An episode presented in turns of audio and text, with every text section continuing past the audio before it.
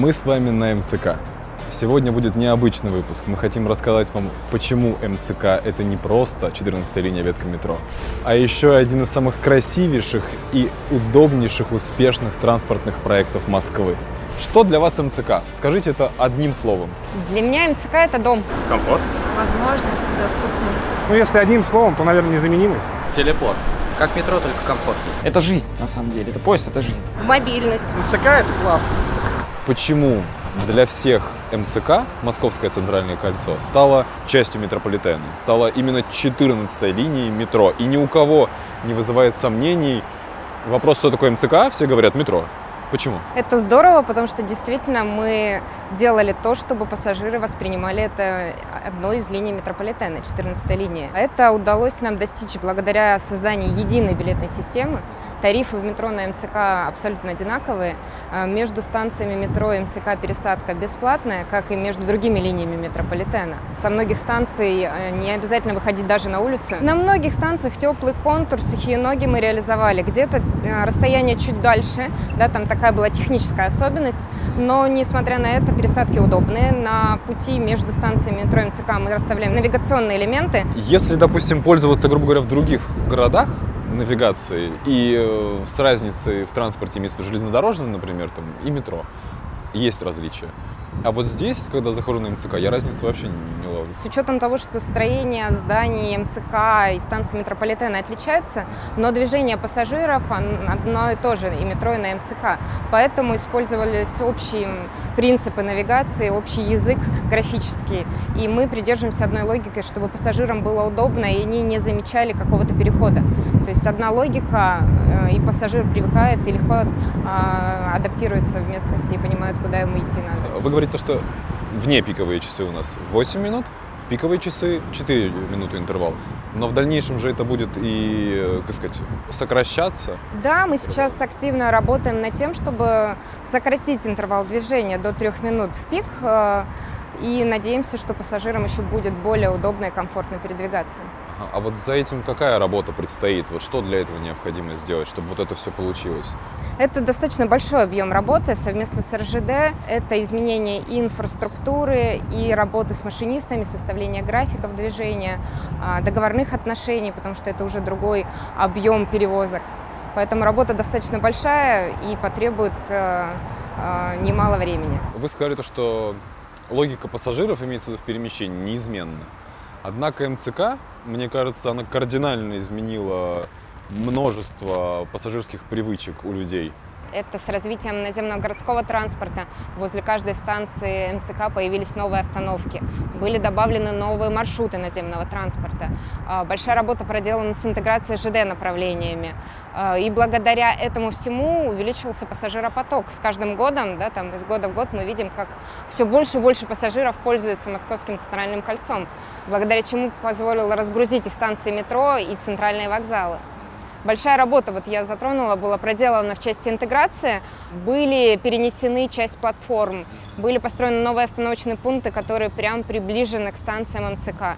Это дало возможность сократить время в пути на пересадках и сделать более комфортные пересадки по принципу теплый контур, сухие ноги. МЦК когда-то был немножечко оторван от этого в самом начале, потому что, ну да, были какие-то существующие пересадки в метрополитен, которые изначально сразу при строительстве транспорта ну, существовали, да, вот та же самая Кутузовская, площадь Гагарина, да, там. А, в- а, допустим, радиальные направления, они были оторваны. То есть не было какого-то единого механизма а, приезда пассажира, скажем так, из области в Москву на работу. Соответственно, для чего было построено ряд остановочных пунктов для увязки радиальных направлений Московской железной дороги в Московское центральное кольцо. То есть на протяжении там, 17, 18, 19 года было увязано 7 направлений радиальных. Единственное на текущий момент э, направление, которое не увязано с транспортом, скажем так, с МЦК, это киевское направление. Собственно, раз мы с вами находим на Кутузовской, то мы об этом и поговорим. А непосредственно над нами сейчас строится соединительная ветвь между Смоленским и Киевским направлением, которая в дальнейшем ляжет в участок МЦД-4. И тем самым завершит собой интеграцию радиальных направлений в МЦК. Ну, то есть всех э, То направлений есть, да, все радиальные направления будут интегрированы в э, транспортный комплекс столицы. Что это даст?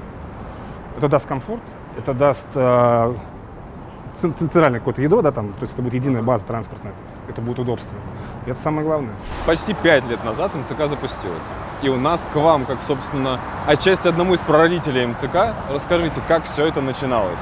Чтобы сейчас говорить про 5 лет МЦК, наверное, стоит правильно вернуться вот в тот 16 год, да, а в тот период, когда мы столкнулись с такой огромной волной скептицизма, то есть люди говорили, а зачем вы это делаете, это будет не популярно, не актуально, а есть кольцевая линия метро, есть э, радиальные линии метро, радиальные линии железных дорог, а это просто будет э, никому не нужно, ссылаясь на то, что это ну, ненужная трата денег.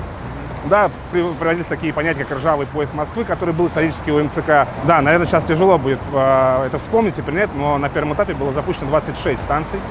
Пять станций находились на этапе достройки и были запущены к ноябрю 2016 года. Соответственно, в 2016 году МЦК заработала в полном формате. Тот, который мы видим сейчас, 31 станция. При запуске МЦК а, интервал движения был 12 минут в непиковое время и 6 минут в пиковое время. То есть мы понимаем, что сейчас это 4,8 минут, соответственно. Да? В 2017 году перешли на график движения 5,10 минут. А уверенностью можно говорить о том, что уменьшение интервала движения говорит о том, что проект МЦК невероятно востребован среди пассажиров. А вот скажите, когда вот был вот этот вот самый первый запуск, да, МЦК, как пассажиры относились к МЦК? Ну, то есть, грубо говоря, первый месяц, может быть, даже взять в расчет. То есть, заходили ли они или, допустим, как-то опасались МЦК, в принципе? Первый месяц МЦК был таким туристическим месяцем. И мы тоже можем вспомнить, что был бесплатный проезд. Да. Первый месяц возили людей бесплатно. И люди, конечно, приходили познакомиться с новым видом транспорта, потому что до этого в Москве, в принципе, ничего такого подобного не было. Да? Люди привыкли к метро, люди привыкли к этим э, обыкновенным там, классическим электричкам. И проект МЦК Э, для людей э, был ну, чем-то новым. Люди приходили посмотреть на эти поезда, на эти ласточки, которых, в принципе, в регионе практически не было в московском на тот момент. Люди приходили посмотреть на вот эти вот станции, вестибюли, да, которые крытые, которые с эскалаторами, с лифтами, с бесплатными туалетами, скажем так. Потому что на тот момент это было действительно, ну, Новшество. Новшество, да. И этого не было нигде. Были платные туалеты на вокзалах и не было туалетов на станциях метро. То есть, действительно, первый месяц был экскурсионным. А, были риски, точнее, не риски, а опасения, что, да, первый месяц бесплатно, люди сейчас посмотрят, накатаются, наиграются и уйдут. Но опять же, статистика говорит об обратном, статистика упрямая штука. Мы видим, что и после перехода на платный режим проезда да, с пересадками на метро МЦК не перестал пользоваться популярностью, а только начал наращивать свои темпы. И так краткая статистика, да, что в первом году мы перевезли чуть более 100 миллионов пассажиров, то уже на второй год было перевезено более 125 миллионов. То есть рост на 25 миллионов – это большая цифра для этого проекта. Мы вот сейчас с вами, ну, как бы говоря об МЦК, и сейчас мы стоим на станции Кутузовская МЦК. А давайте немного коснемся вот этой самой станции. Вы коротко, вкратце расскажете об этой станции. Да. Что здесь есть? Данную станцию запускали в два этапа. В 2016 году сначала движения был запущен южный вестибюль, угу. а в 2017 году был запущен северный вестибюль, то есть мы соединили, скажем так, поджали платформу, угу. единственную составную платформу, двумя вестибюлями для удобства пассажиров. А на текущий момент южный вестибюль закрыт на модернизацию. Я не назову это ремонт, назовем это модернизация. Там будет установлен эскалатор, которого изначально в проекте не было, для того, чтобы ускорить продвижение пассажиров по станции. Также хочу сказать, что изначально все сервисы, которые запускались на МЦК, а, мы хотели сделать их понятными и простыми для человека, чтобы человек не задавал много лишних вопросов и а, не было вот этой классической истории, когда человек подходит, грубо говоря, там, к дежурному у эскалатора с, с какими-то вопросами. Да? А на некоторых станциях размещены стойки живое общения, где всегда помогут, подскажут. Была в 2017 году, в 2016 году была установлена дополнительная навигация. Конечно, все это было приурочено к чемпионату мира по футболу, но мы обкатали ее год до чемпионата мира по футболу и поняли, что эта история у нас удалась. На всех платформах, вестибюлях была установлена доп-навигация. Большое внимание на станции мы уделяем пассажирским сервисам. Угу. Это световые лайтбоксы, зеркала на станции, это зарядки для мобильных гаджетов, это вендинг, э, банкоматы. Максимально стараемся, чтобы времяпрепровождение пассажира на станции было комфортно, и он получал все услуги, которые ему нужны. Это туалетные комнаты, на каждой станции НЦК это есть, это лавочки, это урны. В первую очередь мы должны а, с вами увидеть, что данные вестибюли станции МЦК, да, они полностью а, оборудованы для любой категории пассажиров. Есть лифты, есть эскалаторы. Полностью для маломобильных здесь обеспечен доступ. Есть э, турникеты с широкими проходами, есть широкие двери, все, которые соответствуют ГОСТам и всем правилам. То есть э, на текущий момент, да, в 2021 году, mm-hmm. мы говорим о том, то, что проблем у любой категории пассажиров на МЦК не возникает. А, да, в 2016 году, может быть, при запуске были какие-то мелкие моменты, которые в течение эксплуатации были подчеркнуты и были исправлены. Да, также хочется отметить, что при запуске в 2016 году, когда у нас было 134 пары поездов, uh-huh. то есть с тем графиком 12,6 uh-huh. минут, а, расчеты значения турникетов по сравнению с тем, что вышло дальше, были немножечко занижены. То есть, а, когда мы перешли на движение 242 пары поездов, мы поняли, что по ряду станций у нас создаются с вами, скажем так, а, ну, труднопроходимые места на турникетах. В связи с чем мы реализовали проект по обеспечению реверсивного движения на турникетах. Я раньше не обращал внимания, вот стрелки над э, турникетами, это тоже относится как раз-таки к этому движению, чтобы пассажиры понимали? Да, да, да. То есть э, суть э, данных указателей была, скажем так, в том, то, что когда большое количество людей, э, пассажир не видит, какой турникет горит зеленым огоньком. И подняв голову наверх, он может понимать, что данные турникеты у нас на выход, данные на вход. То есть где у нас будет проход, будет зеленая стрелочка, где у нас прохода нет, будет красный крестик. Все понятно, пассажиру понятно, куда идти, и он не будет совершать личных движений, не будет резко, допустим, входящий пассажиропоток, вот этих вот пересечений, ну, как бы их не будет.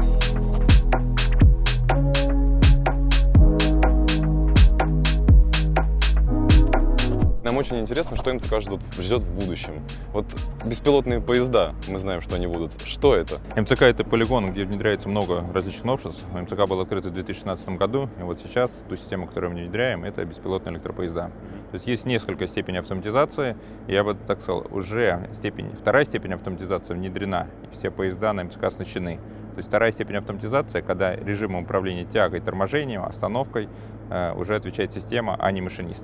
Машинист сегодня отвечает за открытие и закрытие дверей и за действия в случае нештатных ситуаций. К примеру, остановку перед препятствием, если какой-то человек выбежал, то сейчас машинист должен остановить поезд. То есть следующий уровень автоматизации, на котором мы сейчас работаем, это система технического зрения, которая позволяет остановить поезд в случае возникновения любого препятствия. Ну, то есть сейчас поезда на МЦК машинист уже не останавливает их, получается? Машинист может включить фактически, как в машинах, круиз-контроль. Система едет. Но круиз-контроль сейчас у нас, э, можно сказать, пассивный, а мы делаем активный, зависит от препятствий. Хотя, опять, не совсем корректное сравнение, потому что э, с точки зрения интервального регулирования, с точки зрения э, движения, то есть текущая система точно обеспечивает безопасность и исключает столкновение с подвижным составом. То есть основное — это исключить столкновение э, с людьми, с другими препятствиями, которые могут оказаться на пути. Для того, чтобы поезд начал движение, необходимо на блоке ввести команду. И поезд переходит в автоматическое управление. Подаю свисток, и поезд отправляется в автоматическом режиме. При этом я никакого воздействия не провожу. А вот почему именно на МЦК вот такая идея должна реализоваться? Ну, то есть есть же куча радиальных направлений, там еще почему именно кольцо? Ну, МЦК, как я уже сказал, это наш полигон, полигон новых технологий, и есть множество систем, которые на МЦК уже установлены, и, соответственно, проще внедрять на МЦК. То есть первое, сам электропоезд «Ласточка». Это новый электропоезд, в котором отечественная система управления. То есть система управления разработана компанией Саутом, это не Siemens а система, и достаточно просто и легко с ними работать и интегрировать наши новые разработки. Плюс сам поезд новый, современный, то есть там все системы электронные, достаточно легко которые подключаться к нему. А, Так как он производится на заводе «Уральские локомотивы», то есть возможность адаптировать его вот на нашем электропоезде. Мы дополнительно изменили конструкцию, поставили дополнительные сенсоры. Но если брать МЦК, то на МЦК современная система интервального регулирования, СЦБ внедрена. На МЦК сейчас строится система связи LTE четвертого поколения с возможностью передавать видеоизображение в реальном режиме времени. А, то есть за поездом можно следить прям, в- ну, то есть, я не знаю, находясь где-нибудь, грубо говоря, удаленно в офисе. и если посмотреть, то, естественно, э, создать именно поезд полностью бесконтрольный невозможно. Все равно должны быть люди, которые контролируют несколько поездов. Потому что возникают такие ситуации, как, э, к примеру, пассажир нажал на переговорное устройство внутри поезда, кто ему ответит.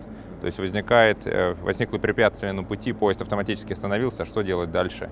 Возникают технические ситуации, в которых все равно может быть необходимо послать экстренную бригаду для действий. Поэтому есть ситуации, нештатные ситуации, в которых решение должен принять человек.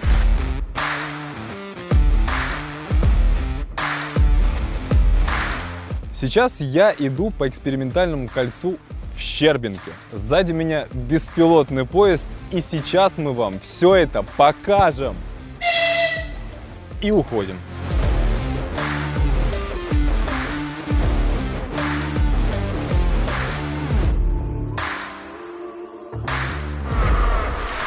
Занимаюсь э, как раз-таки проведением испытаний э, беспилотной технологии движения электропоездов, э, конкретно вот этого поезда, который будет эксплуатироваться в будущем на Московском центральном кольце. На этапе мы находимся, ну, уже ближе к тому, чтобы поезд выдать в пассажирское движение. Изначально проект начинался в 2017 году. Первым э, прототипом была «Ласточка» номер S2G113. На ней мы именно пробовали технологию беспилотного движения и туда в поезд интегрировали блок обнаружения препятствий и как раз-таки таки изменяли программное обеспечение системы управления, приборов безопасности, тормозной системы, для того, чтобы обеспечить именно вот беспилотное движение. Проверив эту технологию, ну вот, мы подошли к написанию новых требований, и конкретно уже была разработана поезд номер 136, на котором мы сейчас двигаемся. Вот. Здесь уже более усовершенствована система стоит, блок обнаружения препятствий, который уже адаптирован именно под э, конструктив ласточки. На сегодняшний день, конкретно на этом электропоезде, мы именно отрабатываем препятствия, представленные в виде человека, пока на сегодняшний день. Это может быть как работник пути, так и гражданское лицо, которое по какой-то причине оказалось на ЖД-транспорте. Это может быть и падение человека, например, с платформы, так и несанкционирование проникновения, например. Вот. Также и работники пути в жилетах, которые производят какие-то свои регламентные работы. Они, к сожалению, тоже могут попасть в габарит электропоезда и может быть травматизм.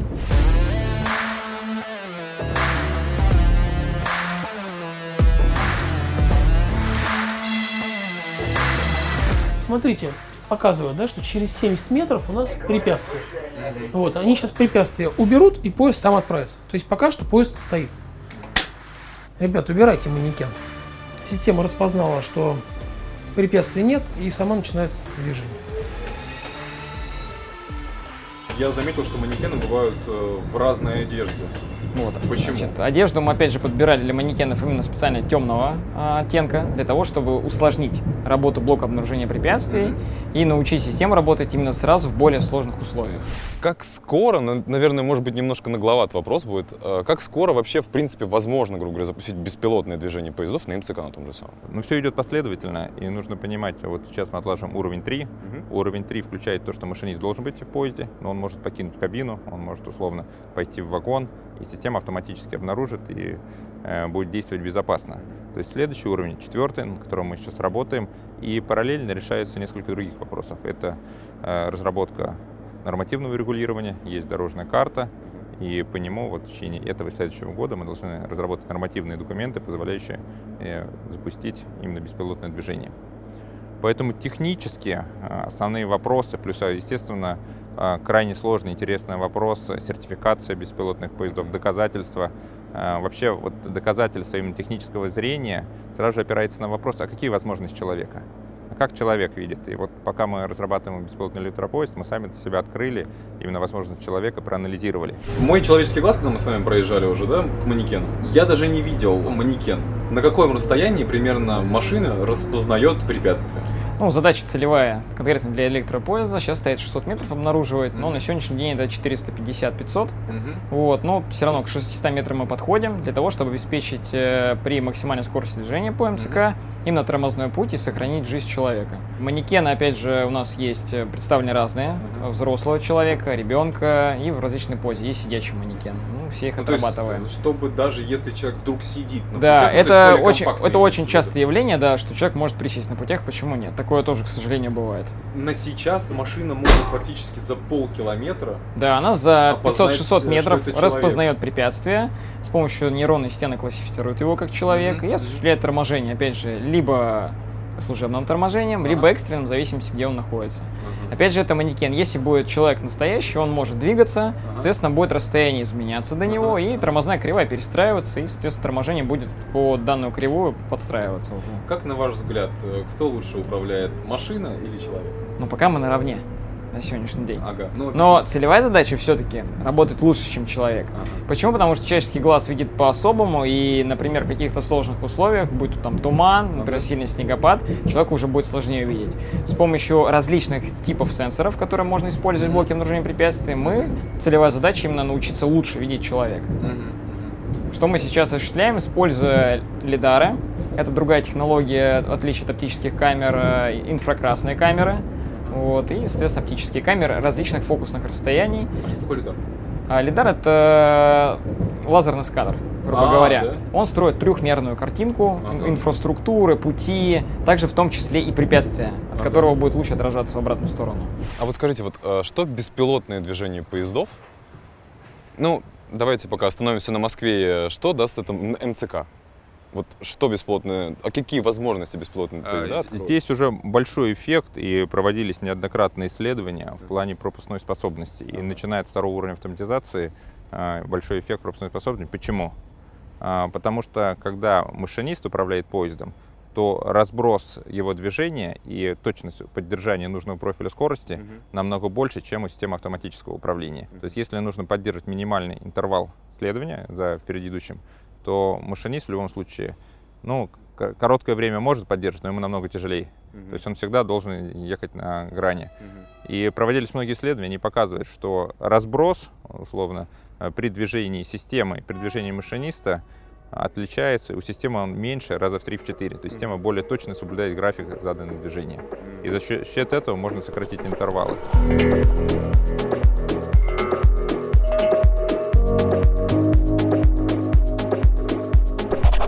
МЦК называют метро, 14 ветка метрополитена. Но наверняка есть показательные отличия. Вот какие показательные отличия между метрополитеном и МЦК? Ну, наверное, МЦК это такой некий а, что-то среднее между железной дорогой и метрополитеном. Да, то есть с точки зрения такта движения, с точки зрения комфорта на платформах, наверное, да, это ближе к метрополитену. Потому как все платформы накрыты, есть теплые вестибюли, есть лавки, скамейки. А, наверное, это ближе к метро, но тем не менее подвижной состав, а, сами да, конструктивы платформ, железнодорожный, это такой некий симбиоз а, современного вида транспорта, городского, наземного. Поэтому как-то таких больших различий, наверное, нету. Задача у транспорта одна – с комфортом доставить пассажиров с точки А в точку Б, желательно без перебоев, что МЦК успешно и делал. А в другом, ну, есть расхожее мнение пассажиров, да, что если есть альтернативный маршрут, э, метро или МЦК, люди выбирают МЦК, но понятно, что большая часть МЦК проходит по красивым каким-то местам, через мосты, реки, Измаиловский Кремль и так далее. А, но какие-то конкретные отличия в транспорте, ну, наверное, здесь. Ну вот, видимо, как раз-таки в этом вся суть, то, что весь московский транспорт, он в одной композиции какой-то выполнен, и поэтому люди и спокойно, так сказать, маневрируют между метро и МЦК, не видя разницы. Да, непосредственно основная задача московского транспорта – работать совместно, чтобы все да, виды транспорта работали, работали слаженно, и пассажир не думал, э, как ему добраться, там, то есть он не искал эти карты какие-то ночи, там, не искал, чтобы он из дома вышел спокойненько по существующей современной навигации, а, от дома дошел, допустим, ну, до автобусной остановки, доехал там до МЦК, с МЦК, к примеру, вышел на окружной, сел в Аэроэкспресс, доехал до аэропорта Шереметьево. Чтобы не было таких больших проблем, как раньше, может быть, мы помним, там лет 10 назад, для того, чтобы простроить маршрут, нужно было поднять много документации. Надо было схемы метрополитена, какие-то там, может быть, схемы там, улиц, проходов от метро до э, электрички. Да. То, чего сейчас э, в избытке, скажем так, чего сейчас хватает. Раньше этого не было, и как раз основная задача транспорта московского – работать в комплексе. Слушайте, вот это на самом деле очень важно. Я раньше просто об этом не задумывался. Вы говорите, что 10 лет назад вот таких вещей как бы простых не было, и людям приходилось использовать много ненужных материалов информационных и прочее. А вот самый главный факт, собственно, что сейчас московский транспорт все окружил так, что человеку практически ничего делать не нужно. У тебя пересадка, близко. По большому счету так и есть. У тебя понятная навигация, ты можешь понять, куда ты пойдешь. Я даже больше скажу, что в принципе в оформлении московского транспорта используется единая стилистика. Всем известно, да, вот этот вот логотип московского да. транспорта, который применим ко всем видам транспорта, которые сейчас есть в Москве. МЦК — это можно ли назвать его первым железнодорожным пассажирским проектом городского транспорта? Давайте, городского типа. Ну, наверное, в нашей стране это так и есть. Да. А, я так больше скажу, что когда мы запустили МЦК, мы столкнулись с большим количеством, ну, скажем так, детских болячек. На примере мы придем так, что, допустим, в 16-17 годах, во времена обильных снегопадов, когда невозможно было работать на навесах в дневное время, а были случаи схода снега под подвижной состав что, в свою очередь, сбивало график движения на МЦК. Вы сами понимаете, что замкнутая система. Если мы здесь сбиваем поезд, то он по кругу он потихонечку нагоняет, сбивает. А в связи с этим в 2018 году реализовали проект по установке систем снегосдержания навесов. А в, в этом году мы пережили с вами достаточно серьезные снегопады, и мы убедились, что данная система работает. То есть сходов снега не было, сбоев. А, то есть я их даже не вижу, получается, да? Ну, на данной станции мы с вами не видим. Ну, здесь понятно, да, да, да. Тузовским проспектом, да. Нет, их можно увидеть, они находятся на навесах, там построены мостки переходные, построены, да, а, снегосдержатели, разделители. То есть э, на текущий момент таких проблем нету. То есть изначально вот эту детскую болячку, которая была не проблем, э, проектом, прошу прощения, э, реализовали и спим спокойно. Еще одной проблемой была а, то, что при проектировании был неправильно учтен температурный режим некоторых станций. То есть а, в зимний период времени в них было достаточно холодно. Соответственно, по итогам эксплуатации опытной первого там, и второго годов МЦК было принято решение, что по ряду станций необходимо увеличить количество а, отопительного оборудования. Для того, чтобы в соответствии со стандартами и нормами э, температура в залах, где находятся пассажиры, им соответствовала. А помимо того, что было установлено доп. оборудование нагревания, соответственно, появились новые мощности, пришлось провести целый комплекс работ по переустройству трансформаторных подстанций на увеличение их мощности. И опять же, зима этого года, достаточно холодная, показала, что на текущий момент таких проблем у нас уже нет. Как МЦК вообще, на ваш взгляд, опять же, повлияла на, на весь московский транспорт?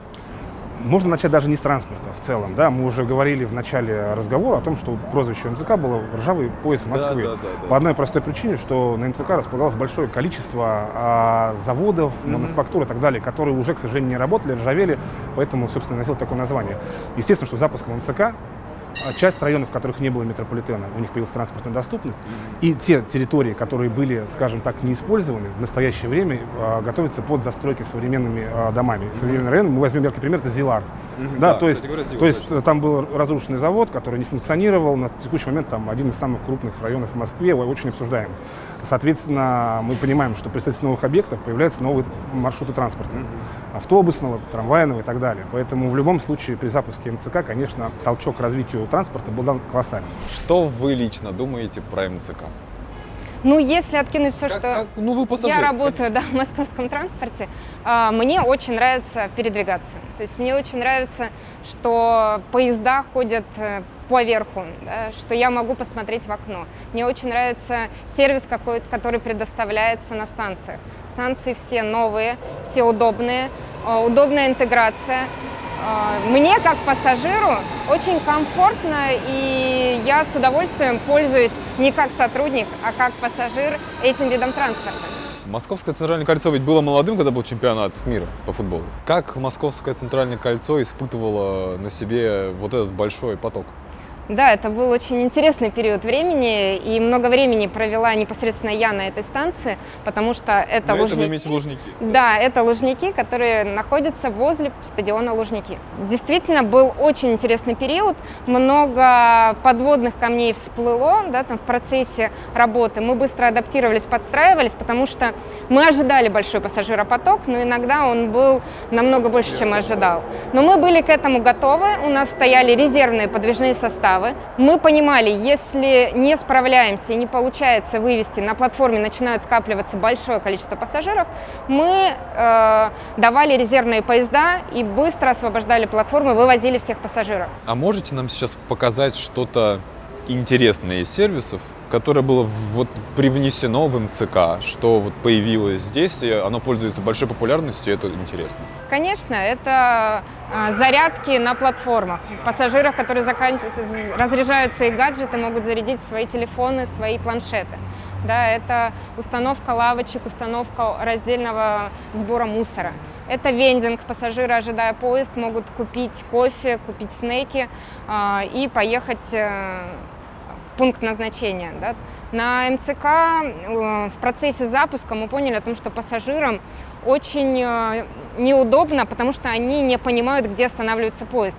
Вот достаточно длинная платформа, и остановка последнего вагона заканчивается здесь. И пассажирам приходилось, когда они не знали, бежать, чтобы успеть сесть в этот поезд. И мы сделали специальную разметку, и пассажиры точно знают, где остановится поезд и где будет двери находиться, вход-выход.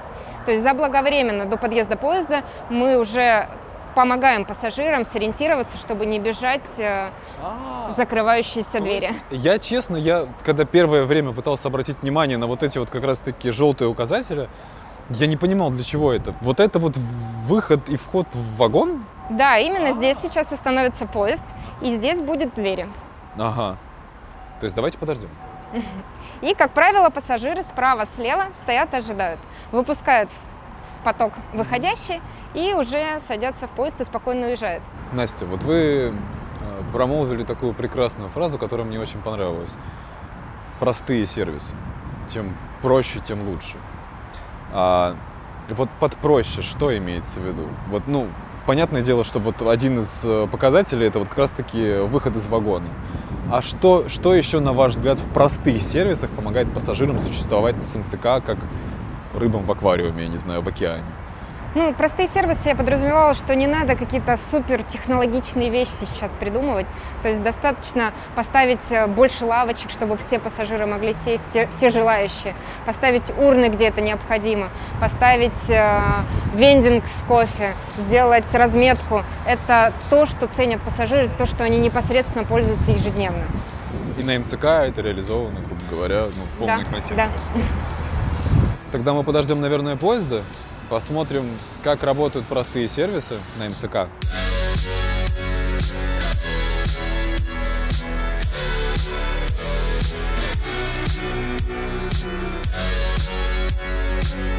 Ну, короче, я считаю, то, что это успешно на самом деле. Двери прям вровень, прям в линию ушли.